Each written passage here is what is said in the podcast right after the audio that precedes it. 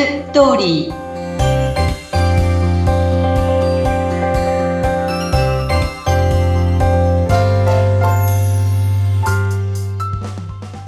皆様こんにちは結婚相談所ライフツリーの和田光ですこんにちはインタビュアーの山口智子です毎回婚活中の皆様に役に立つ情報をいろいろと和田さんの目線からお届けしているこの番組ですが今日は和田さん何かこうインドで面白い番組があると。そんな話題です。そうなんです、うん、私もあの友達に勧められて実はあの、インドの、えっ、ー、と、今時婚活事情っていうリアリティ番組なんですけど、タイトルがまた分かりやすくてまたすごいですね。そうそうそうそう。実際に本当に、あの、お見合いをしてらっしゃる方の話になるんですけれども、うん、それは、ムンバイを拠点とする、ビンワンナコードさんのシマさんっていう方がいらっしゃって、この方が、アメリカにいるインドの方と、えっ、ー、と、インド、インドにいるインドの方、特に富裕層ですよね。その方たちを、あの、えっと、お見合いを探してらっしゃる、相手を探してらっしゃる方に向けて、えっと、マッチングするリアリティ番組なんですね。うん。だから、島さんがそのお宅に行って、彼女たちの希望の相手を伺って、で、島さんの、あの、手持ちにある、すごいたくさんの、ものすごい多分、たくさんの、えっ、ー、と、条件を持っているこう男性、女性たちの、そしあの、あれを紹介する感じなんですけど、それがね、あの、まあ、私なんかが特に同じような仕事をしているために、とても面白くて、で、まあ、富裕層ってやっぱりインドって二極化してるから、富裕層の方っていうのはまあ皆さんものすごいお宅に住んでたりとかするんですけど、だから希望条件っていうか、彼らたちにとって、あの、恋愛結婚っていうのはやっぱりすごい少なくて、今でもインドって、その家名と財産に関わる、えっ、ー、と、一大問題になるそうなので、だからその紹介された、例えば相手の方が来るときは、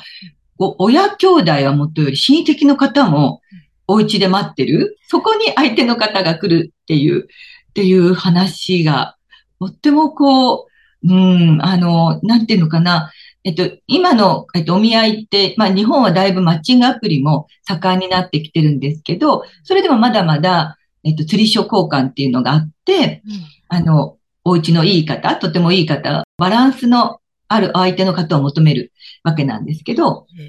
うん、そういうのをこう聞いてたんですけど、そのね、相手の希望条件っていうのが、もうお家が、あの、スペックがいいのはもうそれは当たり前の話なんですね。うん、で、インドって、やっぱ宗教とか、あの、すごくこう、大変になるんですよね。で、そこに、えー、っと、まずこう、一番皆さんがおっしゃるのは、家族を大事にしてくれる人っていうのは絶対出てくるんですね、まずは。うんうん、何が何でも家族なわけなんですけど、あと、頭が良くて会話が弾む人とかね、体を鍛えている人、旅行好きで冒険心のある人、外見も重要、挑戦意欲のある人とか、そういうのが一人の人にと、一人の人がもう10個ぐらい当たり前のように希望条件を出してくるんですね。はい。なかなかすごい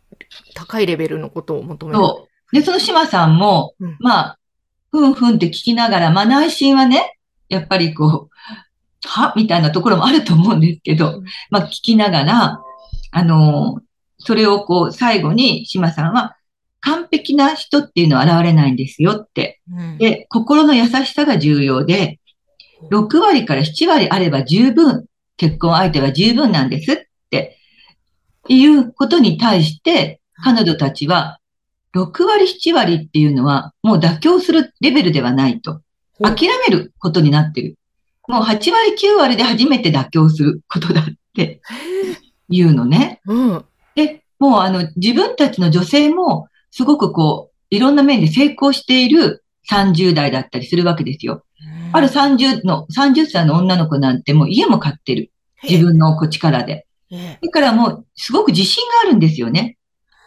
この私に見合う男性っていうところで、で、島さんに、あなたがそれを選んでくる、探してくるのは当たり前でしょ、と。で、そこで、島さんが、まあ、これぐらいの人ならばっていうのをね、やっぱり探してきて紹介されるんだけど、こで少しでもあって違うと時間の無駄だったとか、あなたはもっと私の言ってることを聞いて選ぶのが当たり前みたいなところを、やっぱりズバリおっしゃるんですよね。ほう、なかなかすごい番組ですね。すごいですよね。ドキドキしちゃいました、今聞いてて。もう女性もすごいんだけど、ただそこを、まあ、あの、島さんも、それは相手の問題ではなくて、その人の心の中の問題だっていうことは、まあ、私たちもね、に向けて話をされるわけですよね。うん、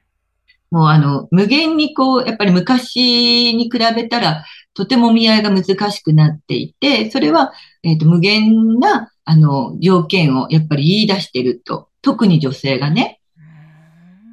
だからお仕事もできるし、やっぱりその、自分にふさわしい相手っていうのは、もうやっぱり仕事ももちろんできる男でないといけないわけだから、そこにもあれもこれもあれもこれもってつくわけですよ。はい、もう当然そこに犬が出てきたり、犬にも、自分の飼ってる犬にも好かれる人とかね。なるほど。そういうのも言い出すしね。はい。えこれ、なんかまあ以前もね、そういう日本におけるまあ和田さんがこれまで見てこられた男女の婚活の中でも、そういう話はありましたけど、ただ、なかなかインドの方が大変そうな雰囲気がありますね。多分ね、あの、もっともっとすごいお金が発生してると思うんですよ、島さんに対しても。やっぱり島さんっていう方がもう、まあその、もちろんこの仲人の中でも本当にスペシャリストで、自分のところのシステムではなくて自分のところに皆さんいろんな方がこうお願いされるから、そこにたくさんの人を抱えてるわけですよね。そこから、こう、いろんな条件面を細かく出してって、そこに合う人っていうのを、まあ、マッチングさせるわけなんですけど、そうですね。確かに、さっきおっしゃってたように、宗教とかもね、全然違いますし、うんうん、おそらくまた日本とは全く違う大変な事情もあるんでしょうけど、そうですね。なんか、ご覧になってって、和田さんもね、仲人されてる目線から見て、何か日本の婚活と比べてといいますか、なんかどんなことを感じられたんですか？そうですね。やっぱり条件が厳しくなってきてるのは日本も同じだなと思いますね。入会されるときに、やっぱり仕事ができる女性が増えましたよね、とても。そうですね。うん。で、意見もはっきりおっしゃるし、まあ、それに自分に見合ったっていうさっきのね、話じゃないけど、そこの自分のあの市場価値っていうのがすごく高いから、で、そこに見合った男性っていうところが、やっぱりこの、えっ、ー、と、特にあの、日本の結婚相談所とか、この婚活の中では男性の人の方が少なくなるので、そのスペックのいい人たちっていうところにみんなが群がるから、あの、なかなかお見合いがうまくいかないっていうところもあるわけなんですよね。そこで個人的なご紹介っていうのをやっぱ横のネットワーク使って、島さんじゃないけど、この人は、あの、こういう方なんだけど、この性格がとってもいい、いい人なんで、年収はちょっと低いんだけど、どうかしらとか、そういうすごく練習はあるけど、非常にお金に対してシビアな人よとか、そういう本当のこう、その人の事情をちゃんと話をしながら、あの、結びつけていくわけなんですよね。ただ本当に島さんのところを見ると、やっぱりその、もっともっと条件が厳しくなっていくので、うん、ああ、それは大変なんだなっていうことは思うんだけど、島さんもはっきりやっぱしおっしゃるから、うんうん、で、あるあの、女性がいて、その女性に見合った男性を紹介したんですよ、島さんが。はい。島さんが紹介した男性と結構うまくいくんだけど、うん、こう、彼女にしてみたらもっと愛情表現をしてほしいとか、いろいろとこう、次々と条件が出てくるわけなんです。で、彼にしてみたら、まあ自分は自分なりに表現をしているつもりだし、結婚のことも考えているって。ところが、その、彼女がある時、あるパーティーで違う男性に出会うんですね。はい。その男性が7つ年下なの。うん。で、すごくまあイケメンだし、その、なんていうかな、表現がとても上手で、で、彼女が友達と遊んでる、あの、お家でパーティーをしてるときに彼がふらっと遊びに来て、お花を持ってきて、うん、で、僕も仲間に入れてくれみたいな感じで、で、僕は彼女のあの、ボーイフレンドなんだみたいな感じでこう、仲間に入っていくんだけど、その、やり方がすごくスマートで、彼女もももっとドキドキするわけですね。はい。で、その1ヶ月間、彼と、まあ、彼女は付き合ってると思ってるんですよ。うんうん、さんに、その、今紹介してもらった男性は、ちょっと、うーんっていう感じで、まあ、なんとなく乗り気じゃないみたいな話をして、今その7歳年下の、あの、こういう彼が出てきてって言ったら、島さんにピシャッと、7歳はあなたに合わないわよって。うん、で、それは、あの、ちゃんと結婚相手として考えなきゃねって。で、言うのね。あの、いろいろとこう、他にもなんかおっしゃってたんですけど、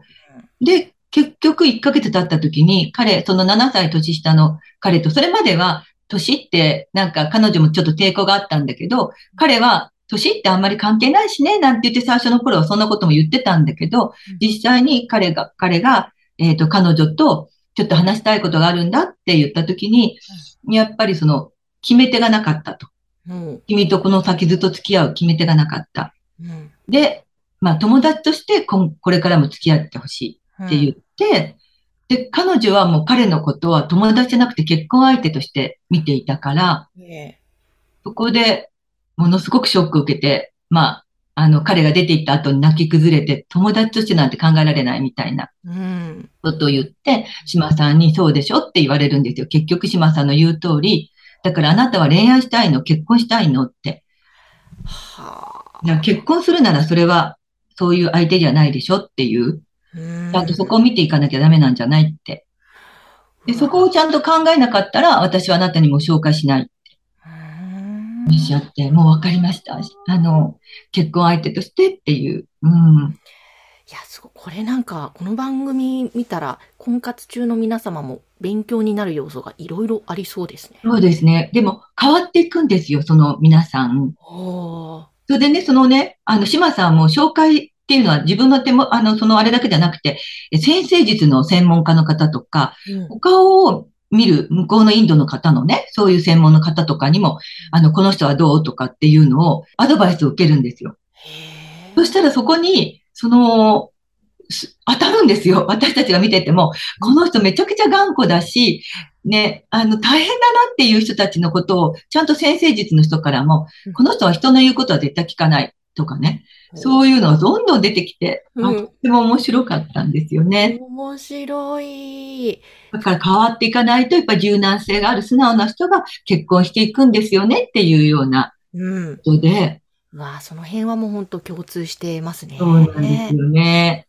へえ、ちょっと皆様、ネットフリックスで話題だそうです。インドの今時婚活事情気になる方は、ちょっとね、ご覧いただきたいですね。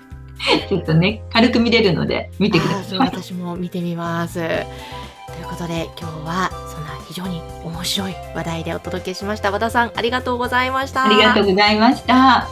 えそして和田さんの結婚相談所ライフツリーのホームページ番組の概要欄に掲載しています。ぜひこちらもご覧ください。